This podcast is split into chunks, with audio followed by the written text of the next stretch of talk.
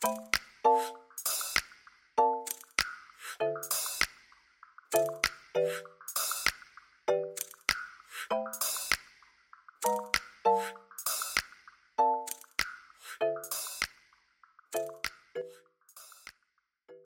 大家好，又到了我们阿万阿芳诊疗室的时间，我是阿芳，我是阿万。哎、阿万，我跟你说，我之前啊有一个朋友，他就摸到他的乳房有硬块，他就以为是乳癌，然后那时候呢，他就开始哭啊，然后也想要写遗书，就说、啊、我都还没有谈过恋爱，什么就得得了绝症啊，想要跟他父母道别。后来发现，其实检查根本就不是代表有硬块就是乳癌。那以你护理人员的角度，其实你是知道这件事的吗？是是知道，可是其实有鉴于最近新闻的传播，有一位蛮有名的艺人因为乳癌过世，所以有硬块这件事情其实也不太能忽略。是所以我们今天就找来了我们很厉害的乳房外科医师。啊，张卫文主任，让我们欢迎他。大家好，我是外方医院一般外科张文医师，也是乳房外科医师。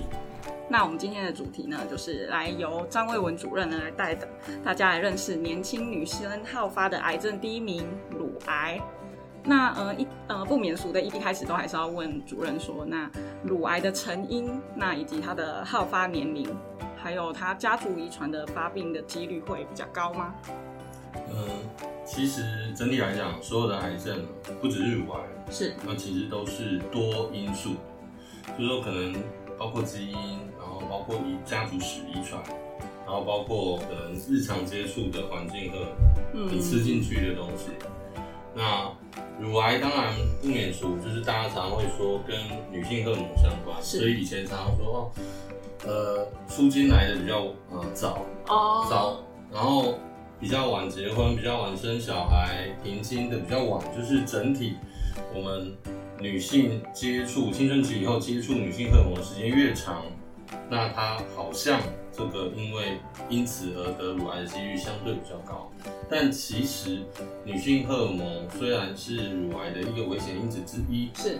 但是它的那个权重，就是说它的加成的比例，其实远远不如你家族近亲、你的二等亲、你的妈妈、阿妈、你的姐妹、有得乳癌嗯。的这件事情的本身来的，就是加权的比例来的高。嗯，因为刚阿万有提到那个女明星嘛，她好像是有在表示说，她其实好像是没有这个家族史。对，因为她的母亲虽然年轻得到癌症，对，但是她的母亲好像并不是，所以她并不是乳癌的。那其实你看现在整个台湾的社会，是大部分都晚结婚晚生啊，我们不可能为了这件事情就要整个社会就回到以前一样，然后女生都要二十岁生，嗯然后要生很多胎，其实不太可能。对，而且现在还有冻卵这个技术。哦，对，那所以整体来说就是多发性，它绝对不是单一原因导是致。那以台湾来说，我们国人的女性好发乳癌的年龄大概是四十五到六十九，就是四十五到七十岁之间。嗯，那我们大概比欧美的平均的高峰，我们的中位数大概落在五十五岁啊，嗯。五十三岁左右。哦，然后欧美可能是六十一岁，嗯，所以我们大概的确是比欧美人的高峰再少了快十年。哦，但是呃，过去几年，大概过去将近十年来，台湾的癌症资料的统计，我们所谓真正四十岁以下，我们经常定义的年轻型乳癌，嗯，四十岁以下的患者占整体乳癌比例大概就是百分之八。哦，那这个比例大概已经持续了这几年都没有变动。嗯，所以大家不要因为新闻太紧张没。因为新闻只有呃年轻有新闻报道价值，它如果是一般民众五十几岁最常发生的年龄，它可能不会上新闻。嗯，但是艺人，然后公众人嗯物或者年轻，这个就是上新闻会被放大。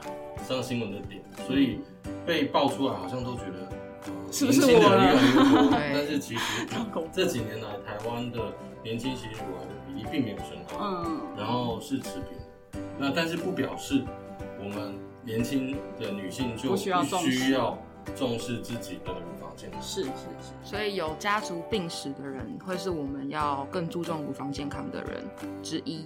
好啊，我们在护理的时候，我们也会非常在意他有没有家族病史，这就是我们问的一个大强项。嗯如果他的近亲有家族病史的话，那他患病的几率真的会比较高一点点。先去一开始你们都会做咨询，对对对。那想要再请教一下，那乳癌的征兆还有哪些呢？除了说呃有硬块就去检查，跟所有的癌症也一样，嗯。当肿瘤很小的时候，其实绝大部分的乳癌的症状就是没有症状，它不一定会痛，然后也不一定摸得到，嗯。然后也不一定会造成乳晕乳头的分泌物。嗯。但是当乳癌长大嗯，我们可能就会有找得到、摸得到自己的硬块。嗯然后它长大以后，可能也会造成这个皮肤的凹陷，哦。或者乳晕乳头的凹陷。如果这个肿块接近乳晕乳头，有时候甚至会造成乳乳头的一些分呃，就是乳头的有一些不正常的分泌。物。嗯。那当它比如说腋下转移已经到淋巴结，也许淋巴结肿大，你会摸到不只是乳房，嗯。腋下也有硬块。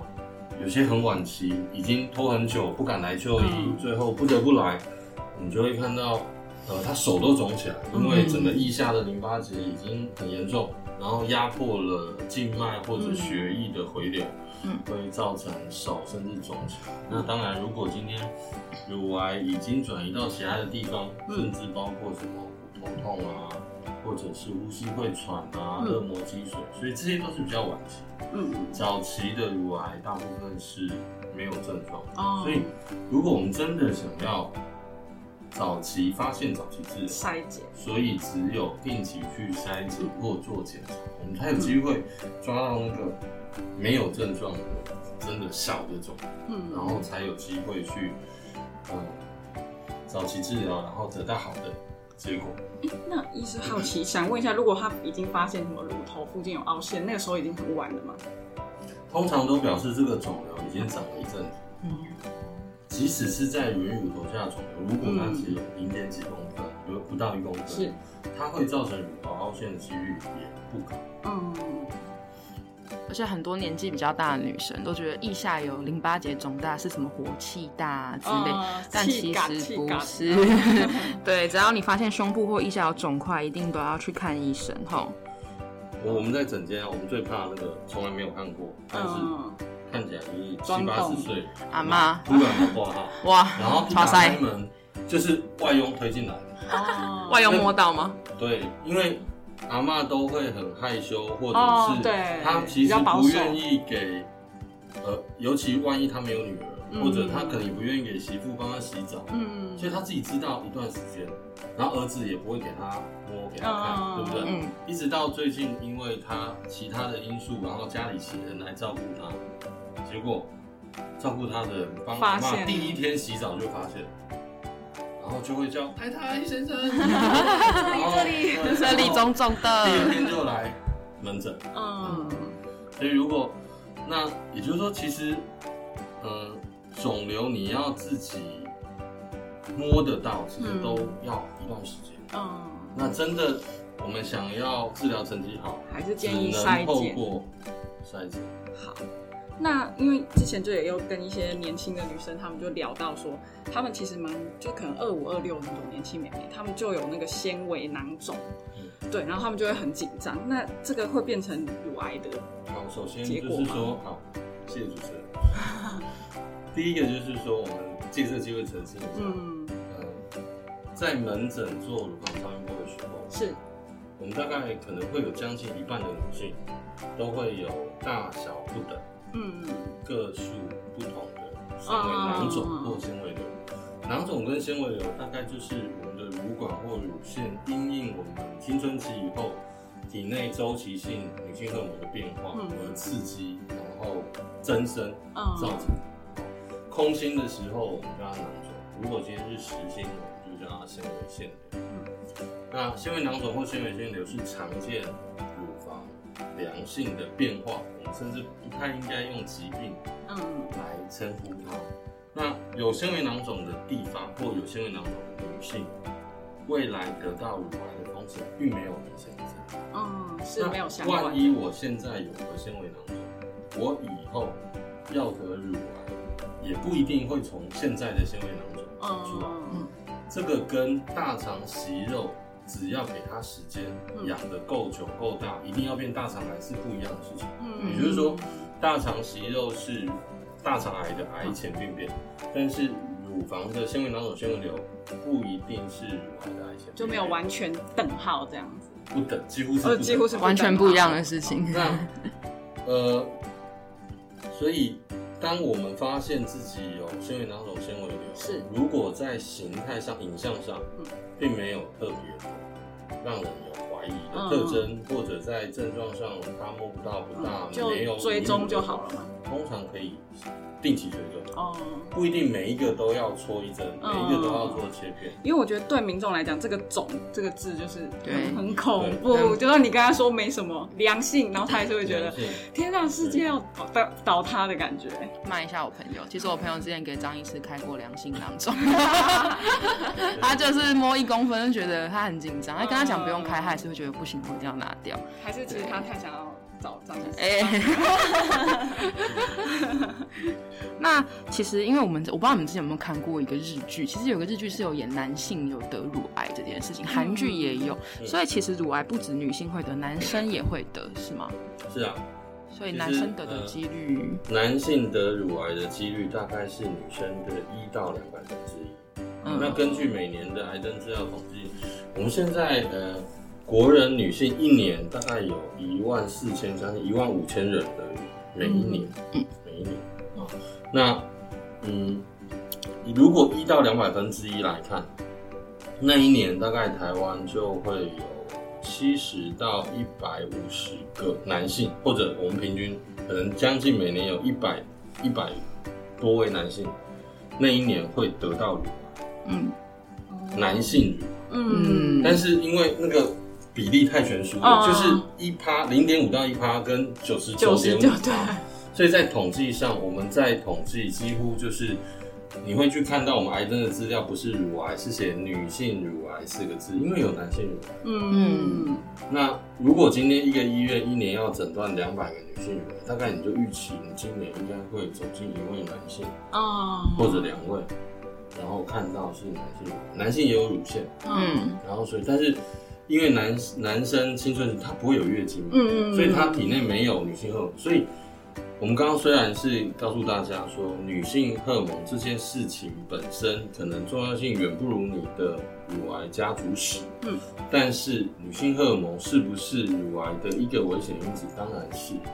那这件事情只是告诉我们说，如果没有必要，站在乳房外科医师的角度，嗯没有必要就不要去额外补充女性荷尔蒙。嗯嗯那身体自己体内产生当然没有办法，好，但是你就不要特别，呃或者在在我们的观点就是，呃你不要长期用避孕药。那以前欧美是习惯用避孕药，嗯嗯那我是男生啊，男生比较简单吧，干嘛让你？然后再来是，呃，如果停经的这个症状没有那么的明显，或者没有那么的困扰，嗯。不一定非得长期服用停经后的荷尔蒙治疗。哦，这个可能会跟妇产科的看法不一定嗯。完全一致，可是其实我觉得精神没有差很多。嗯。我们不是说不能吃，而是是。不不一定要长期吃。是，然后另外一个现在也是现在的社会啊，我觉得我们有一个可能比较不能避免的是，是当我就是生不出小孩，嗯。嗯我也努力了很久，但我们也的确看到很多人就是会尝试去做人工生殖。嗯我就会吃很多药，打很多针，多促使针我排更多的卵，为了要生孩子。是。那站在我们的立场，立场，嗯。我认为有后代或者有小孩，这是一个很大人生的目标，就是没有任何的医学实证或者研究统计说吃停经后的荷尔蒙治疗，是或者是你去做人工生殖试管婴儿，你就一定要哺乳。嗯，但是你的确会增加你对于荷尔蒙的暴露。是嗯但是不会不会因为这样就说你绝对不能去尝试嗯做这件事情。我都会鼓励我的门诊在追踪的人，如果他现在要去做人，我都是满心祝福。嗯，但然后你只是把这个交但是我们在问的时候，嗯我们在问病史，问他的不管是呃出经的年龄、生几个小孩等等，其实我只要看到没有结呃有结婚，但是还没生，我都会顺道问一句说，那你有没有做这个疗程？嗯，嗯，然后他们有时候就说，哦，有啊，医师那我真的好贴心哦我就会知道。那但是不表示说他一定会得乳只是说可能我们在追踪上，或者他在做这个疗程，那他本来就有的一些囊肿或纤维瘤或什么，也许我们是不是可以再密集一点的嗯追踪，而不要可能一两年再来看一次，是也许可以半年，也许四个月，就是多关心他一下。嗯，我觉得医师考虑的很周到，对，我们的慰问很暖欸真的。好，那其实很多病人都会问说，如果我今天得了乳癌，那我把我的病灶切掉之后，就可以根治了吗？那它可以防止扩散吗？就是关于手术这个部分的问题。好这就回到说，乳癌这件事情到底是局部的问题，还是系统性？系统性就是说，是，我们呃，乳癌有一个很有名的理论，理论、嗯就是说，当乳癌或者癌症只它还很小的时候，嗯。其实它就有机会转移了，只是哦就是说它的细胞已经有机会往外跑。嗯，不会像其他癌症是要等到很大也也不一定，。大部分的癌症如果它不是零期的癌症，嗯。我们常会听到说，哦，我得到什么癌是零期，嗯。乳癌也有零期跟不是零期。零期的理论上，它就它就可以乱它就可以乱跑远端转移的问题。哦，如果今天是所谓非零期或者叫做侵袭癌，嗯。嗯，就是说这个肿瘤生长的位置，它已经开始接触到身体的淋巴管或血哦。管，那它就有理论上，它就已经癌细胞可以往借由淋巴组织、嗯。借由血液，它开始往外走。哦。它也许会躲在身体的某某一个角落地方。也许它飘出去就被身体的免疫细胞杀死，嗯。所以你不知道它会不会有远端的但是都可以假设说，所以我们会认为乳癌它不应该只是局部的问题。是，那针对早期乳癌来讲，其实乳癌的手术从十九世纪末嗯被定义，那时候就是一律全切，嗯甚至连乳房后面的胸肌都要拿掉，开得很大。那走了五十年才可以保留后面的肌肉，或者就切乳房。嗯，又走了三五十年，到一九八零年代以后，我们才讨论或者承认这个乳房保留，就是是。乳癌不一定要把乳房切掉。哦，那目前大家这个都定论，就是说乳房保留就是切除病灶，当然这个比较适用在早期的乳癌，嗯。如果肿瘤一开始就很大或者是什么不适用，早期的乳癌把乳呃肿瘤切掉，嗯。乳房如果可以保留下来，之后再加上放射治疗。嗯乳房的放射治疗，我因为们就可以降低这一边这一边，这一边以后乳癌再发的几率。嗯，因为有有一个很有名的好莱坞女星，她也是切掉，安吉丽娜，对对安吉丽娜是不一样的故事。对她那是她那是家族的她问题。这个是她带癌症基因的问题。那我们先讲一般的，一般的乳癌，早期乳癌，如果我们把乳房肿瘤切干净，然后而且是这个乳房留下来的乳房是还算够美观，嗯。那我们术后再追加放射治疗，其实未来复发、局部复发的风险是跟你把乳房切掉是接近，哦，是接近。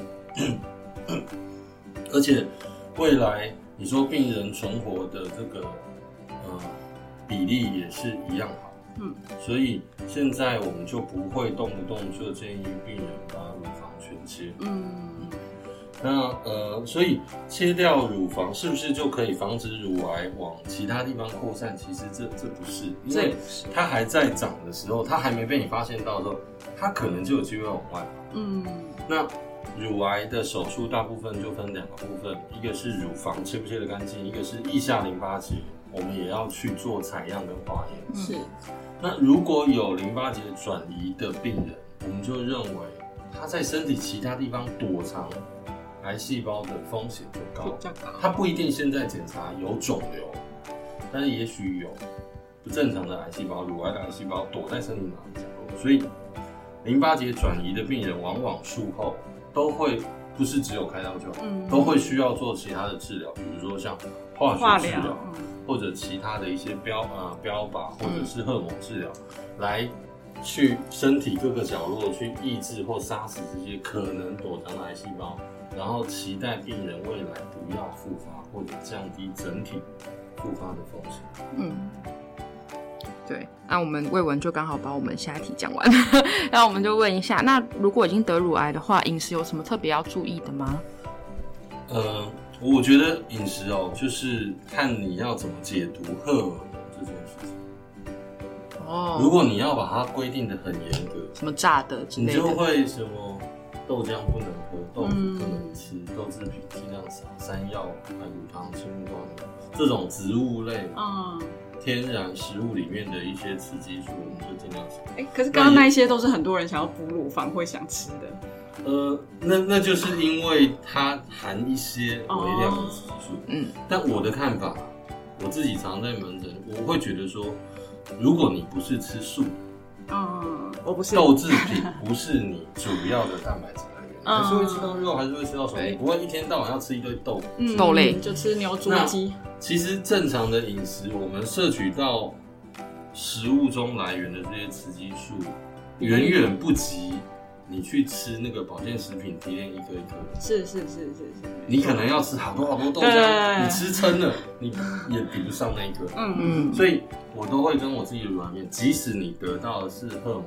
阳性的乳癌，因为乳癌有好多种，嗯就是说嗯你的乳癌跟荷尔蒙相关，也没有到 你一口豆浆都不能喝的程度。嗯嗯，就是比起那些，我会认为你不要去吃额外这种提炼过、浓缩的荷尔蒙的补充品。嗯，那正常的食物、正常的饮食，我我我会认为就大家尽量放平常心。嗯，就是得乳癌不是天塌下来，嗯，不要那么痛苦。还是要过正常的日子。对，嗯，然后你只要不是只偏独独，嗯就是独吃哪一类食物的话，嗯，基本上饮食不用太大的忌讳。嗯嗯那当然，你说烟酒这些东西本来就不好，嗯，这本来就不健康。而且酗酒也是乳癌被研究一些环境或饮食的高风险因子之一。嗯，所以不要喝太多的酒，所以整体饮食不用太大的变化。嗯那烟酒尽量少碰，嗯然后腌制这些烟熏不健康的饮食，本来就尽少量吃为妙，嗯少吃为哦。妙。那你说吃素是不是就一定不会得乳癌？不一定，不一定啊，我阿妈就吃素哦。因为我们说啊，胃部的或大肠癌是多肉，所以嗯常常会劝说红肉少吃，对啊或者是什么。那我觉得就是均衡饮食，嗯你不要只吃红肉，你就是什么啊肉类、谷类、五蔬果什么都有，然后正常过日子，就像主任刚刚说的，就是平常心那个社区，也不要给自己太大压力。不要额外去补充一一堆奇怪的东西，这样就好。对，但是如果已经化，已经在做化疗，病人生食的部分还是要注意一下，不能吃生的东西哦。哈，主要是因为化疗的时候，我们通常因为化疗会抑制我们的骨髓，哦导致我们会有一段时间这个呃白血球比较下降，免疫力比较低下，嗯所以我们不希望吃到不干净的生食，嗯减少这种会可能有寄生虫啊或者细菌跑到身体的机会。嗯所以我们常常告诫我们的病人，如果是化疗期间，拜托生鱼片就把它烤熟吃，嗯，还好还好我不吃，你又不吃。我不吃，我全家人说我不吃。那但是那个时候外面的，我我我会讲出去外面的生菜沙拉也尽量哦不要吃对，就是烫青菜，烫青菜。嗯就我觉得还是把它煮熟了，火还是把它煮熟吃，嗯水果都要削皮吃，这样。哦，这个也要注意。那想再请教一下，手术后的话会要做什么吗？还手术还要化疗吗？那如果有的话，疗程要多久？好，应该是说，其实现在的乳癌治疗，我们分好几个方面，手术是一项，然后还有就是，呃，我们先讲有局部的治疗，局部的治疗是手术治疗，是嗯然后再来就是放射治疗。嗯因为放射治疗大概也就是照这个乳房或者是颈部、腋下这个区域，这都是局限在某个地方。那再来，另外一类的治疗叫全身性的治疗，是全身性就表示我们吃药或打针，让药物全身跑，所以针对全身，不管是癌细胞或者是肿瘤去做治疗。全身的治疗大概就有化学治疗、荷尔蒙治疗，还有所谓的标靶治疗。哦，嗯或者是它主要是有一个 HER2 的标靶的指标，嗯或者是对抗 HER2 的这个标靶治疗。那这些治疗其实都跟乳癌的形态或乳癌的种类有关。嗯比如说，呃，我标靶的指标是阳性的，当然我可能需要用上抗标靶的药物。嗯那我荷尔蒙的指标是阳性，我会需要用上抗荷尔蒙的药物。嗯万一我通通都没有，我不要把指标阴性，荷尔蒙指标也是阴性，我们叫三阴性乳癌，就表示这两类的药物对你没什么用。哦，那也就是说，全身的治疗可能就剩下我们刚刚讲那三种，最后一种就是化学治疗。那相反的，万一我三个都有，啊，那你可能就吃全餐，全上全上，嗯就是你又要打 All in, 化 all in 疗，又要标靶，然后可能还要吃荷尔蒙嗯。抗荷尔蒙治疗。所以，那其实现在的观念越来越不一定发现了就先开刀。嗯，哦通常不会马早期上开刀早期的乳癌可能会是手术为主。嗯。但是针对我们刚刚讲乳癌那么多种，如果是三阴性乳癌，如果是 HER2 阳性，或标靶指标阳性的乳癌，嗯。或者一开始发现肿瘤就稍微比较大，或者淋巴结已经有转，嗯。现在大部分我们治疗的概念嗯。都是先接受嗯。全身的治疗。我们刚刚讲，乳癌可能很小的时候就有机会往外跑，嗯所以全身的治疗没有先手术，不嗯表示没有在治疗。嗯打针、吃药有时候也会让肿瘤缩小。何况如果我们一开始就有淋巴的转移，那这个它身体躲藏癌细胞的机会就比较高，嗯或者说 HER2 阳性或者三性乳癌，它比较容易扩散转移，所以一开始先给化学治疗的逻辑是对的。嗯。而且因为这一类的病人常常，就算我先开刀，我术后我还是要打针还是要做化疗，但是我们并没有增加病人的治疗的项目，我们只是调整治疗的顺序。顺序嗯。有时候肿瘤缩小了，淋巴结被打消了，你还是要之后再开刀的时候，你就不用像原来开那么大。嗯，我觉得这个概念很不错。刚刚主任有提到，因为很多老人家可能就觉得啊，癌症第一个我得是在亏刀，然后亏刀，然后他就开始哭啼不要。但是如果有办法，就是调整顺序，先跟他说，可能之后不会开那么大，那可能他们就会稍微比较安心一点但是这样子。但是跟您报告，哎，越是阿妈 越要不想化疗，哦，他们不想化疗，他们就会觉得会限制先担心多。说，他会觉得我一定动不了啊，嗯，哇辛苦下拜。我头发已经没了，辛苦出来啊，辛苦切掉我两病了。嗯，对，所以反而他们不懂后面还要再稍化微年纪大的病人，他们会比较倾向赶快先处理，哦。因为立竿见影，眼不见为净。嗯，我啊，这个就拿掉，哪里得切哪里，心里就会觉得自己好好了或好一半以上。嗯。然后之后他们就会说，啊，他因为应该是说他恐惧后面那件事，他怕身所以体他宁撑不住愿，先他开大一点没有关系，嗯切掉没有关系。但是其实现在乳癌的治疗越来越进步，嗯嗯，那这么多种治疗加在一起，它的治疗效果其实很好。那以全台湾来讲，是得癌症第一名的是大肠癌，大肠癌每年得到的人最多，但是呃，乳癌的治疗成绩是比大肠癌更好。嗯没错，乳癌的第一期的治疗成绩，大概全国的平均五年的存活率，嗯。大概可以都在百分之九十五以上。哦，第二期嗯，即使到了第二期嗯，肿瘤比较大或者有少量的发现转移，到了第二期，全国的五年存活率的平均都已经接近九成，八成左右。即使第三期可能都全国还有七成到七成五，嗯但是对应于大肠癌，第三期就大大概全国平均掉到六成，嗯第二期也只有八成，嗯第大肠癌只有第一期大概还可以九成以上。嗯，即使是第四期的乳癌，我们五年的存活率都还有全国平均率百分之三十。哎，主任优秀，他已经帮我回答那个对。也就会，也就是我想要借这个机会让大家知道说，没有那么可怕。你。并不是一得到乳癌，对，就像你讲，不是天塌下来，不是人生就 all you。你积极的治疗，你还是会有很好的成绩。嗯，没错，然后甚至我们之前那种癌友会，就是那种啊病友会，对对对都有病友会。理事长，你看不出他是已经有第四期了，看起来是很健康的样子。活力。满满，然后嗯每天拍拍照，为了他的病去奔走，所以就是说，呃，没有任何一期的乳癌，我认为。嗯。我们就好像一开始就要投降。嗯。其实我们当然希望早期发现、早期治疗，但是不管哪一个年龄，不管哪一个期别嗯。得到乳癌，我觉得真的不要拖到到最后。嗯嗯。那你只要有警觉，然后赶快接受治疗，嗯整体来讲都还会有不错的效果。对，因为像我阿妈也是 HER2 positive 的第二期，然后目前整个疗程都已经做完了，然后前阵子还可以就是去高雄三日游，就是我过得非常的好，过得非常好，但是是要提醒大家，还是要帮大家自己的长辈做一下健康检查，而且还可以搭配四癌筛检一起哟。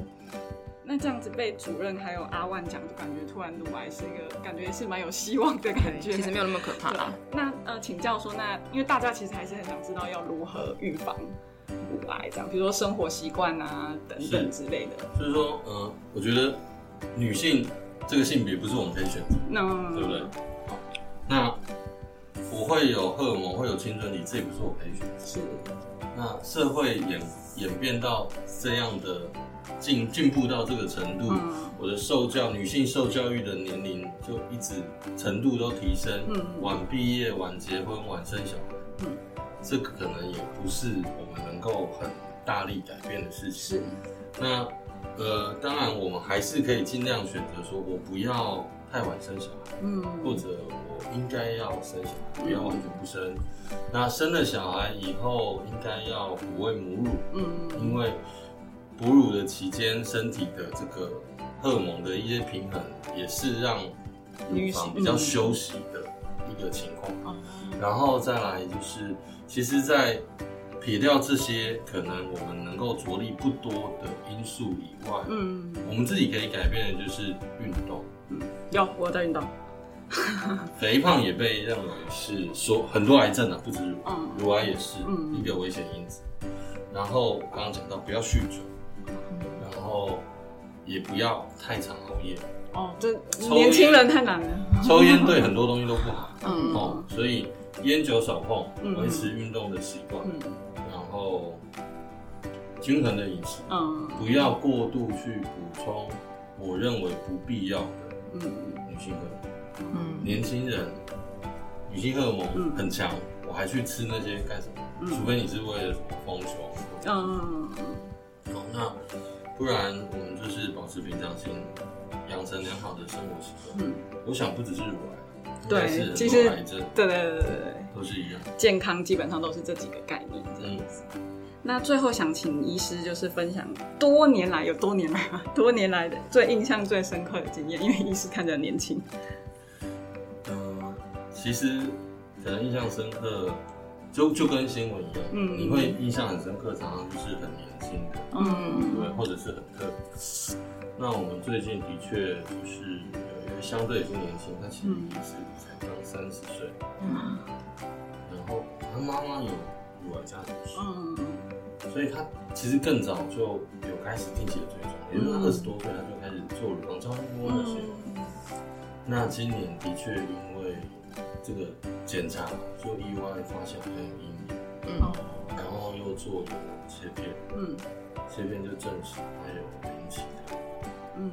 然后我们当然后来就选择帮他做手术，因为零期嘛，零期理论上不用化疗。嗯。嗯。那那干嘛术前先打化疗？嗯。就是这本来是一项不不需要追加的治疗，不必要的我们当然就没有零期的乳癌没有术前要打针的事情。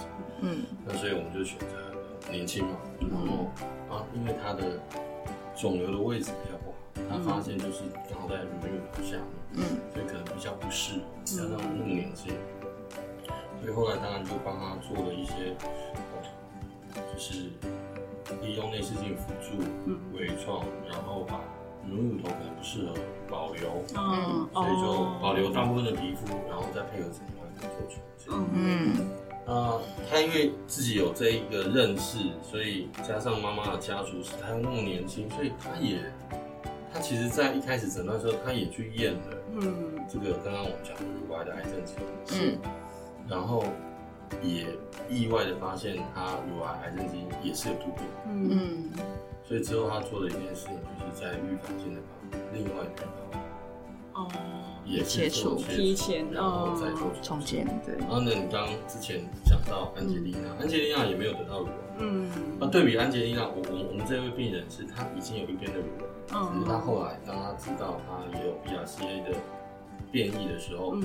她就去做了对侧预防性的切除，嗯。嗯因为他也才三十岁。嗯。安吉丽娜她还没有得到乳癌，只是她知道自己有这个基因，她不希望她以后得到，不希望她以后的小孩的妈妈要面对这件事情，嗯。或者她一直想陪伴她的小孩，所以她那时候做就直接做了预防性的乳腺切除这样。嗯，好，那今天非常谢谢张卫文主任的分享。那呃，今天呢讲了这么多，有没有破除大家对于乳癌其实没有年轻化的这个迷失？所以大家不要被媒体就是吓到了。那就诚如刚刚呃主任所说的，就是定其实定期筛检这是最重要的，因为后续其实会会有专人帮你做追踪。那饮食习惯跟不要熬夜，就是饮食酗酒这些，我们其实每一集都差不多都是讲这一些对，这些就是能够靠自己的就先靠自己。嗯那最主要就是刚刚主任跟阿婉有提到，就是不要害羞，不要拖，就是不要因为说是因为这个部位，不管你年纪多大多小，其实基本上他们都是有经验的，所以大家就是欢迎。如果呢真的要定期或是有疑问的话，就是我们的张主任跟阿万都会陪伴着大家。那今天就谢谢大家，谢谢，拜。各位听众，如果喜欢我们今天的内容的话，不止 Podcast，我们也有将声音档及影片档放到阿万阿芳诊疗室的 YouTube 频道，连接在下方的资讯栏，欢迎大家订阅及在上面跟我们留言做互动哦。